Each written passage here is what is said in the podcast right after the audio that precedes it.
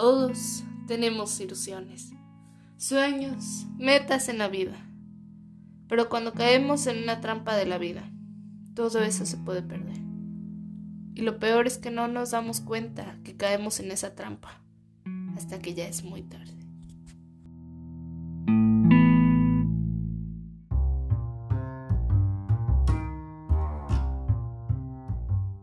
Hola, bienvenidos a otro episodio de Las trampas de la vida, el podcast en donde hablamos acerca de problemas de adolescentes. ¿Cuáles son? ¿Por qué los tenemos? Pero más que nada, cómo evitar caer en estas trampas que nos pone la vida. Yo soy Caro Torres y en el episodio de hoy vamos a hablar acerca de el gaslighting, la manipulación emocional más sutil. Pero, ¿qué es el gaslighting? Bueno, el gaslighting tiene su origen del inglés. En realidad, el término como tal no tiene una traducción en español, pues fue tomado directamente del cine, de una película que tenía el mismo nombre, Gaslight. Esta película de 1944 es una historia de una pareja de recién casados que toman la decisión de irse a vivir a la casa de una tía fallecida. La mujer en ese entonces de 18 años suele escuchar ruidos por las noches y cosas fuera de lo común. Todos estos provocados por el esposo, quien finge no saber de lo que habla, para atormentarla con el fin de declararla mentalmente incompetente y arrebatarle su herencia. Entonces, ¿qué es el gaslighting? El gaslighting se trata de un patrón de abuso emocional, en el que la manipulación hace su aparición con el fin de confundir a la víctima, a tal grado que duda de su propia memoria, duda de su propio juicio o forma de percibir las cosas. Y ustedes van a decir, patrón de abuso emocional, pero ¿realmente qué es el abuso emocional? ¿De qué estamos hablando? Cuando hablamos de abuso emocional o psicológico, Hablamos de una persona que utiliza las palabras, el silencio, gestos, comportamientos que afectan negativamente el bienestar psicológico o emocional de una persona. El objetivo del abusador es controlar a esta persona a través del maltrato psicológico. Normalmente cuando hablamos de abuso, pensamos que nada más existe el abuso sexual, el abuso físico, pero no, también existe el abuso emocional. Entonces el gaslighting es una forma de abuso emocional para controlar y convencer a la víctima de que se está volviendo loca. El gaslighter, que así se le define a la persona que ocupa esta forma de abuso emocional, gaslighter, hace esto para aislar a la víctima de su familia y amigos y obligarla a confiar en su versión de la realidad en la versión de la realidad que él o ella propone.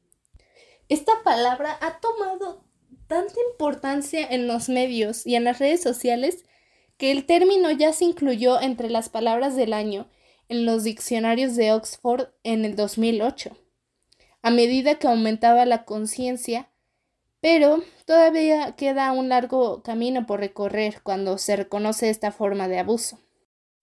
Algunos ejemplos.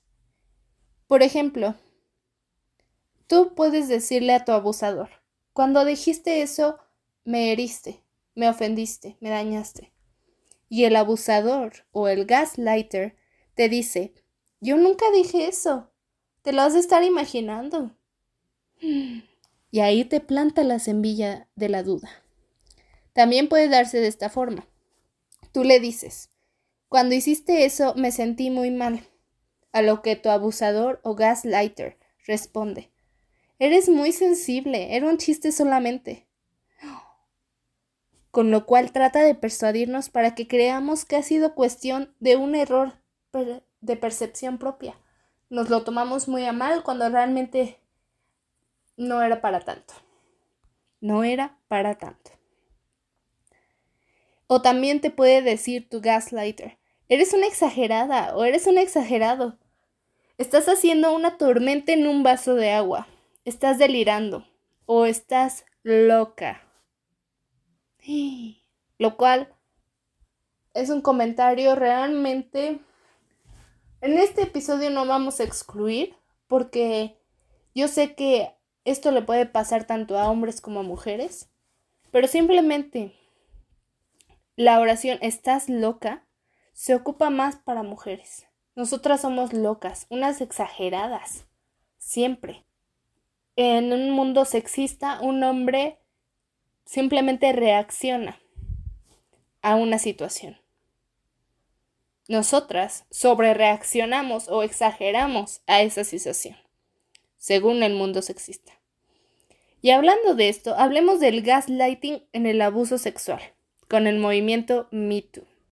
Si se acuerdan, en 2017 hubo un auge de un movimiento que se llamaba MeToo. Siempre en las redes sociales estaban hashtag MeToo.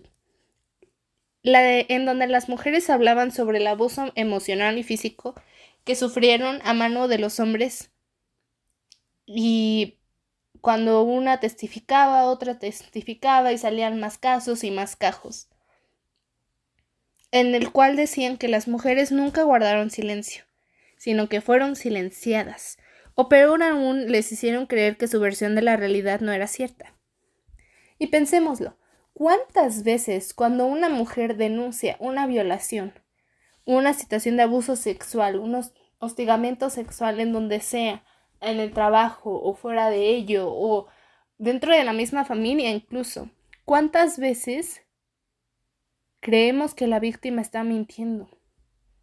¿Cuántas veces no le creemos a la víctima? ¿Cuántas veces en el jurado defienden al agresor y el agresor sale libre? Y aquí en este podcast no, no excluimos, porque yo sé que eso también es cierto para los hombres. Los hombres que han sufrido de abuso sexual y que han sufrido de una violación normalmente no lo reportan por lo mismo. Porque no les van a creer o porque nuestra sociedad machista los va les va a decir, es que tú te viste de haberte defendido, es que eres hombre, ¿cómo es posible? Bueno, eso según nuestra sociedad machista. Por ejemplo, desde que se criminalizó el control coercivo en diciembre de 2015 en el Reino Unido, ha habido un mayor entendimiento de lo que es el núcleo del abuso doméstico. A veces en el abuso doméstico puede que no haya violencia física, pero el control coercivo y la manipulación emocional está ahí, que crea cadenas invisibles, una sensación de miedo que puede apoderarse de la vida de uno. Es como les mencionaba, a veces cuando hablamos de abuso, especialmente abuso doméstico, nos imaginamos abuso físico, abuso sexual y no consideramos que también detrás de eso hay un abuso emocional que puede afectar a la víctima de igual manera o incluso peor. ¿Cómo identificas que te estás que te están haciendo gaslighting? Bueno, puedes dudar sobre tu capacidad, dudas sobre tus decisiones, lo que te lleva a disculparte siempre. ¿Tienes miedo a expresar tus inquietudes por miedo a no tener control de lo que dices? ¿Sientes que nada lo haces bien? Comienzas a mentir porque ofreces excusas a tus familiares o tus amigos por el comportamiento de esta persona o de tu pareja o de la persona que te está haciendo el gaslighting te ves a ti mismo reteniendo u ocultando información para no tener que explicar o, dar excusas a tus amigos y familia. Cuestiona si eres suficientemente buena como pareja, madre, hija, amiga, lo cual lleva a una bajada de autoestima, la cual siempre tiene como pregunta, ¿estoy loco? Es una pregunta que cualquier persona pasando por el gaslighting se hará en algún punto. ¿Cómo identifico las señales de gaslighting en mi relación? Bueno, vamos a descifrar los pasos de un gaslighter, que es el que usa esta forma de abuso emocional.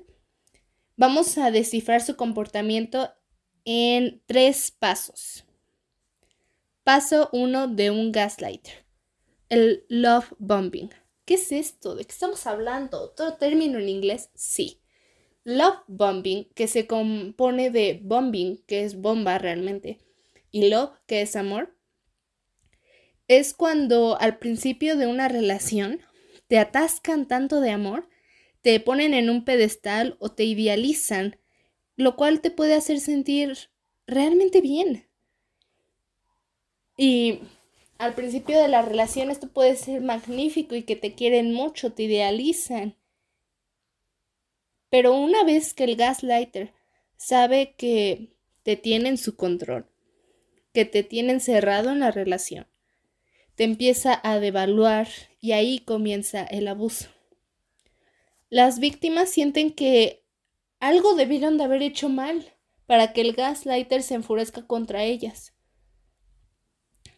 las víctimas se ponen a pensar, es que cómo es posible que alguien que al principio de la relación me quería mucho y me decía tantas cosas bonitas y me ponía en un pedestal y me idealizaba y me quería tanto, ahora se enfurezca tanto conmigo y dice, y dice que me odia y dice que es mi culpa y empieza a abusar de mí.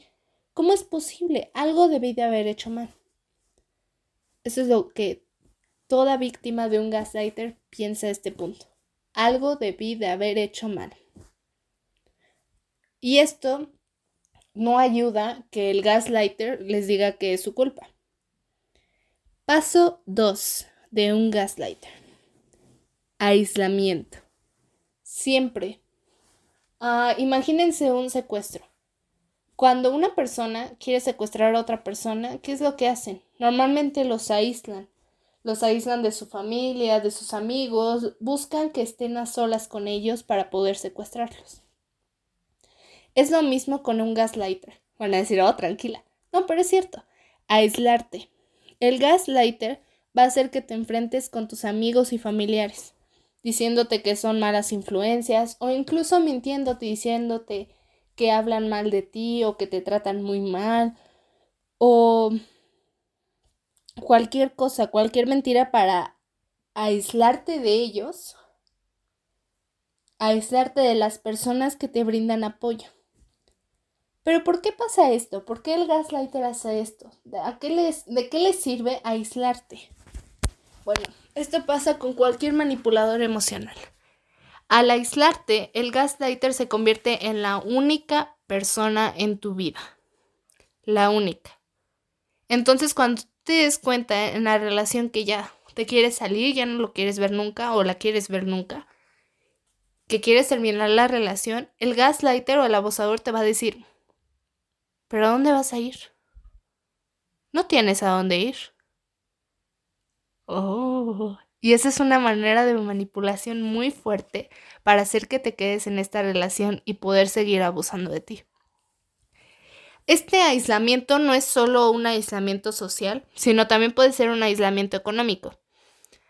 Por ejemplo, ah, tomemos en cuenta la película de donde sale este concepto. El marido le escondía las cosas a la mujer, se las escondía, diciéndole que seguramente ella las había perdido. Y la señora pensaba, no, pues es que no me acuerdo dónde puse esto y no sé qué, haciéndola dudar de su capacidad mental. Y entonces el, el abusador de alguna manera con estas cosas la fue convenciendo de que estaba loca, de que estaba delirando y que no era lo suficientemente responsable. Si ni siquiera era lo suficientemente responsable para cuidar de sus cosas, ¿cómo iba a poder seguir con su trabajo? Entonces, de esta manera, presionando para que la víctima renuncie a su trabajo, la está aislando emocionalmente y económicamente para que al rato cuando surja la situación de, no es que te quiero dejar, esto ya no funciona, ¿a dónde vas a ir? No tienes trabajo, no tienes casa, no tienes amigos, tu familia te odia, ¿a dónde vas a ir? Entonces, el gaslighter acaba de aislar a su víctima para poder tenerla al 100% en su control. Corta sus medios para tenerla en su control. Paso número 3 de un gaslighter. Cuando la víctima se da cuenta de estos comportamientos y confronta a su abusador sobre su comportamiento, el gaslighter rápidamente va a desviar la discusión, culpando a la víctima, cuando te voltean las cosas. Y puede poner un castigo sobre la víctima, en el cual usa hace uso de la manipulación emocional con los silencios o ignorar a la víctima como castigo para hacerla sentir mal. Entonces, por ejemplo, si tú le dices, es como los ejemplos que vimos al principio, te voltean las cosas, si tú le dices, es que esto, eso que me dijiste, la verdad me molestó, no entiendo por qué me lo dijiste, mm, no debiste haberme lo dicho, me molestó, me hiciste sentir mal, y pues esto ya no me está gustando. Siempre que te veo, me insultas, me haces sentir mal, me haces sentir menos y pues ya quiero terminar la relación. Y te voltean las cosas. Es que tú eres una sensible, contigo no se puede jugar, no te puedo decir nada ya nunca, porque siempre te enojas, eres una enojona. ¿Cómo ahí ya te volteó las cosas y ahora tú eres la culpable de su comportamiento? Sí, hay que tomar nota, muchas veces en el abuso emocional, progresivamente, es tan lento e insidioso que las víctimas no son conscientes de lo destructiva que se ha vuelto la relación, y las víctimas normalmente se culpan a sí mismas, y que el abusador use este tipo de cosas como para voltear la mesa y hacer que el culpable seas tú y no él o ella, no ayuda con esto. El gaslighter su objetivo es que siempre que lo confrontes acerca de su comportamiento, te va a voltear las cosas para hacer que tú seas el culpable. Tú eres el abusador. Él es la víctima o ella. Otro mecanismo que ocupan los gaslighters es la proyección. ¿De qué estamos hablando? ¿Proyección? ¿Qué es eso? Sí, proyección. Como, como lo dice la palabra proyectar, proyectar algo. Por ejemplo, si tu abusador o tu gaslighter es adicto a las drogas y un día tú lo confrontas sobre eso, es que eres un adicto, ya deja la heroína, ya deja la cocaína, lo que sea. Eso es de lo que ellos te acusarán de ser. Que parece que estamos viendo una película, pero realmente pasa en la vida real. Si tú la acusas de ser adicto de drogas, él o ella te va a acusar a ti de ser adicto de drogas. Si ellos te están engañando y tú los confrontas al respecto, te van a acusar a ti de ser infiel. A eso se llama proyecciones. Básicamente voltear las cosas. Me acusas de algo, ¿no? Es que seguramente si sospechas que yo soy infiel es porque tú me estás siendo infiel. Así de rápido te voltean las cosas. Es una técnica de distracción. Porque te mantiene alerta y te hace sentir como si deberías defenderte. Te están... La persona se sale con la suya al voltearte las cosas y de alguna manera tú eres el culpable siempre, siempre. Entonces a esto se le llama proyección. Por ejemplo, estás con tu pareja y sospechas de que te está engañando con, no sé, mm, su amiga o su amigo.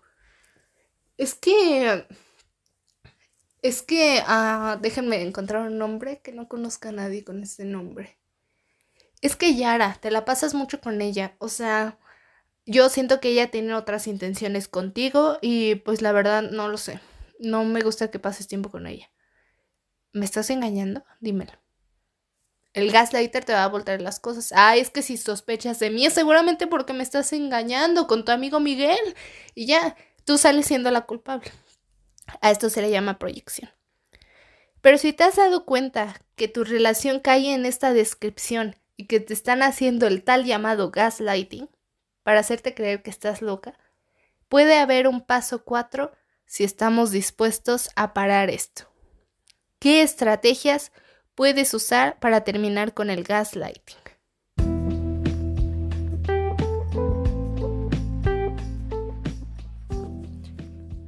Habla con alguien. Puede ser amigos, familiares o un experto en abuso doméstico o un psicólogo. También puedes hablar a las redes de apoyo gratuitas o mandar un mensaje. Por ejemplo, está el Instituto Nacional de Mujeres, en donde está el Consejo Estatal de la Mujer y el Bienestar Social, en donde la línea de violencia es 01800 108 4053 puedes marcar y hablar con ellos. O también puedes hablar a la línea nacional, Nacional de Violencia Doméstica.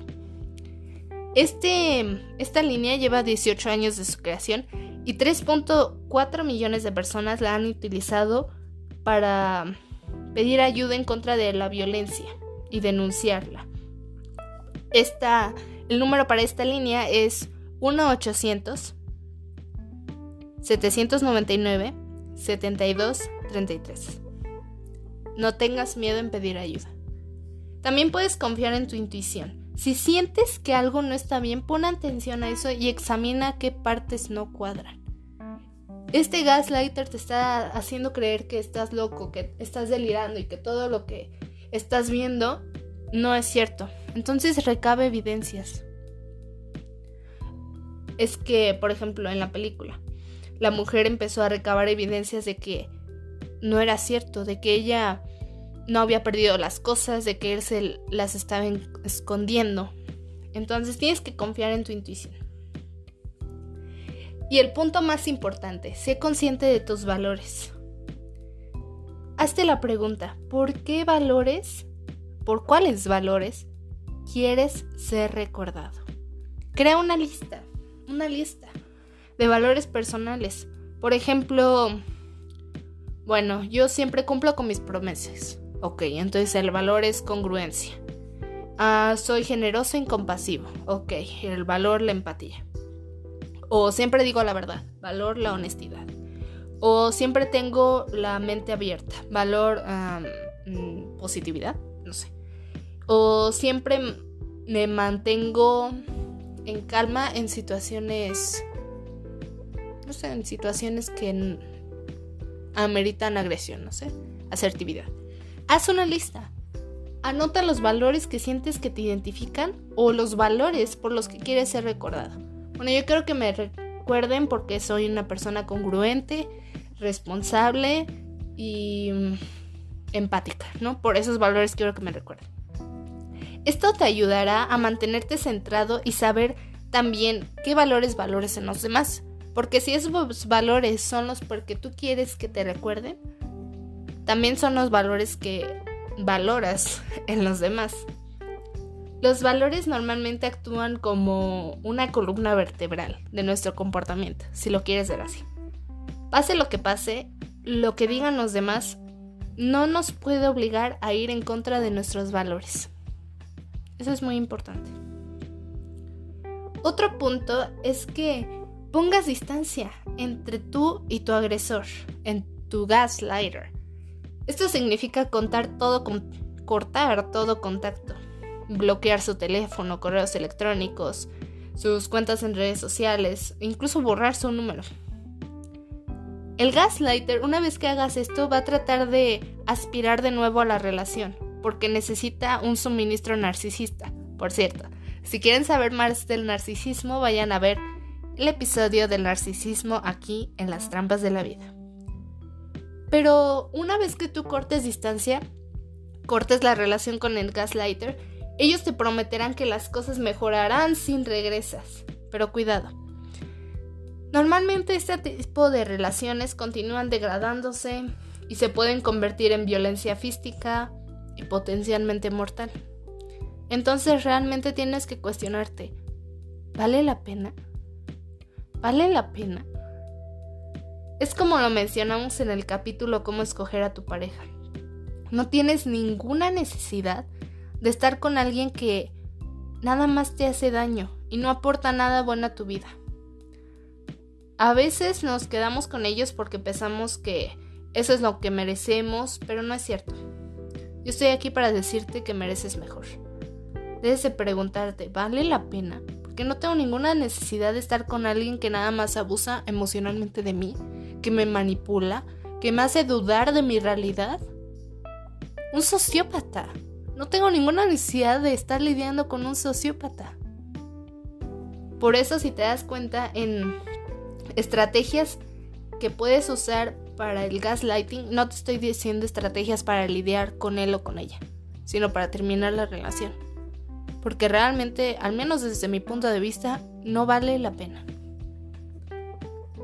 Pero por supuesto, como en todo, a lo mejor quieres a esta persona. la quieres, la amas. Y no solo puede ser una pareja, puede ser una amiga, puede ser un integrante de tu familia. Y los quieres y puedes decir, ¿un gaslighter puede cambiar?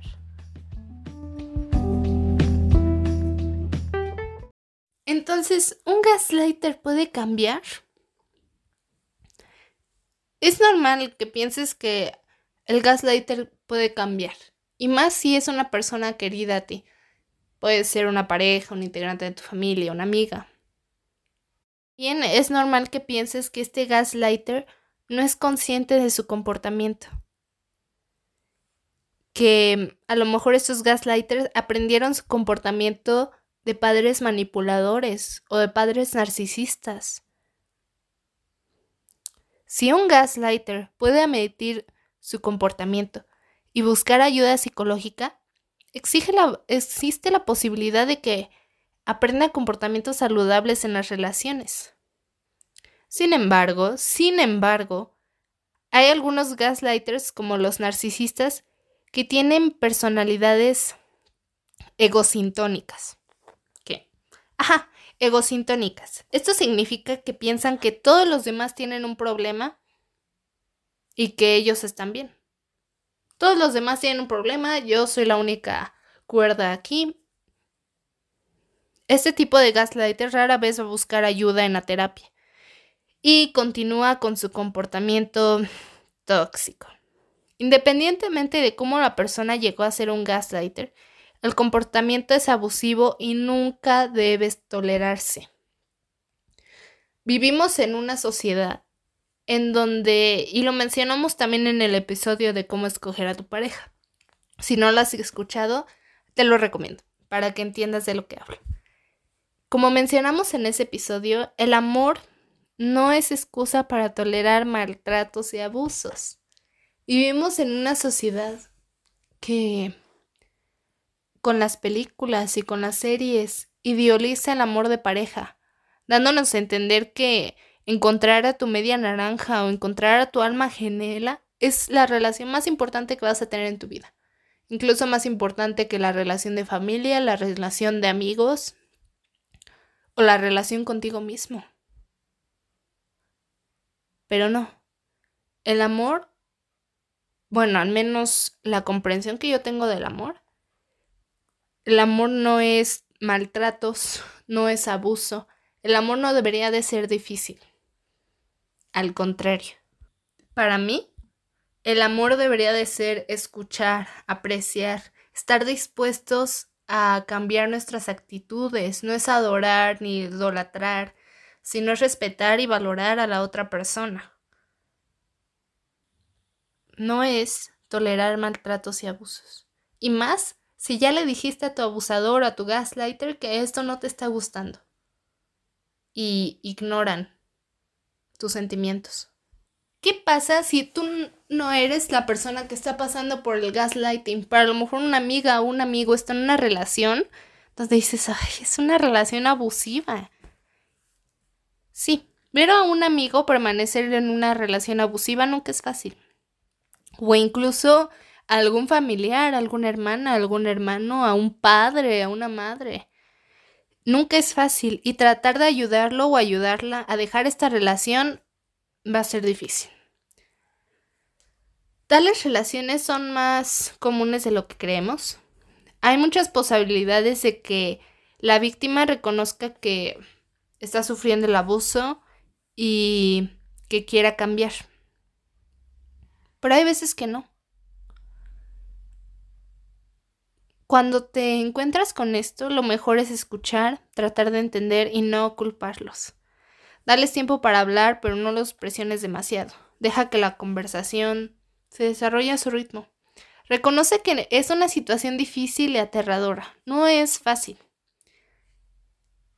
A veces nosotros viendo desde el exterior una situación como esta podemos pensar, es que ¿por qué no la deja? Es tan mensa pero realmente no podemos saber cómo se siente si no estamos en sus zapatos. Nunca lo podremos saber. A veces ver una situación desde el exterior puede parecer muy fácil, muy fácil de resolver, pero para la persona que lo está viviendo no es fácil. Al igual con nosotros, a lo mejor la persona las personas a nuestros alrededores pueden ver nuestra vida y decir, es que sus problemas los puedes resolver así.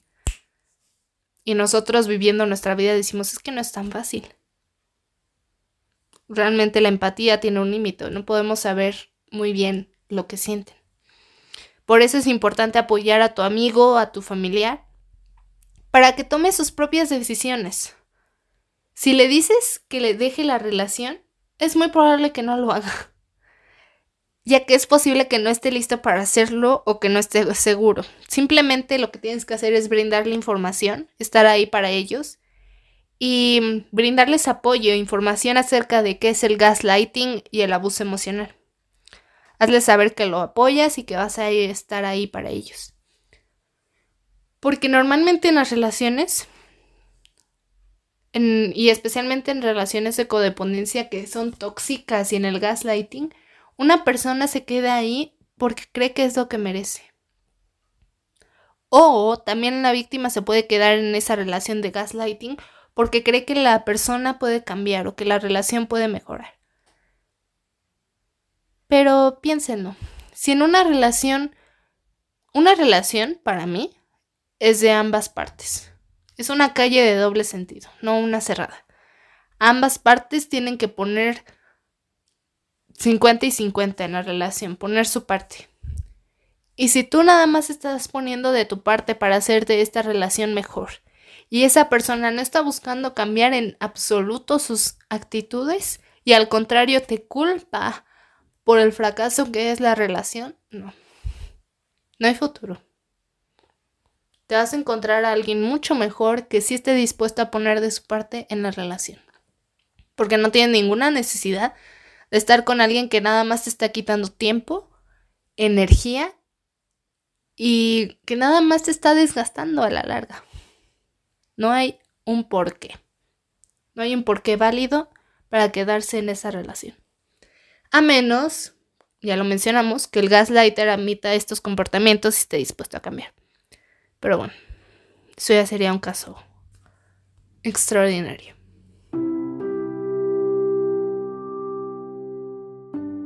el gaslighting. Realmente parece de película, de esas películas en donde la mujer se enamora de este tipo increíble que al principio le hacía esto de love bombing y que la traba y después muestra su verdadera realidad. Parece una película de drama de Lifetime. Pero realmente son cosas que suceden en la vida real. Si no sucedieran en la vida real, no habría películas de ello. Y es algo muy sutil, por eso se llama gaslighting, la manipulación emocional más sutil, porque es de poco a poco y como nosotros como sociedad consideramos el abuso nada más como físico o sexual y casi no consideramos el abuso emocional, no estamos tan alertas a estas cosas. De que la gente te voltee las cosas o que te haga sentir culpable por cosas que ni al caso o que te manipule que te haga sentir loco, que te empiece a esconder las cosas. Es algo increíble en que una persona pueda ser así. Pero bueno, eso fue el gaslighting.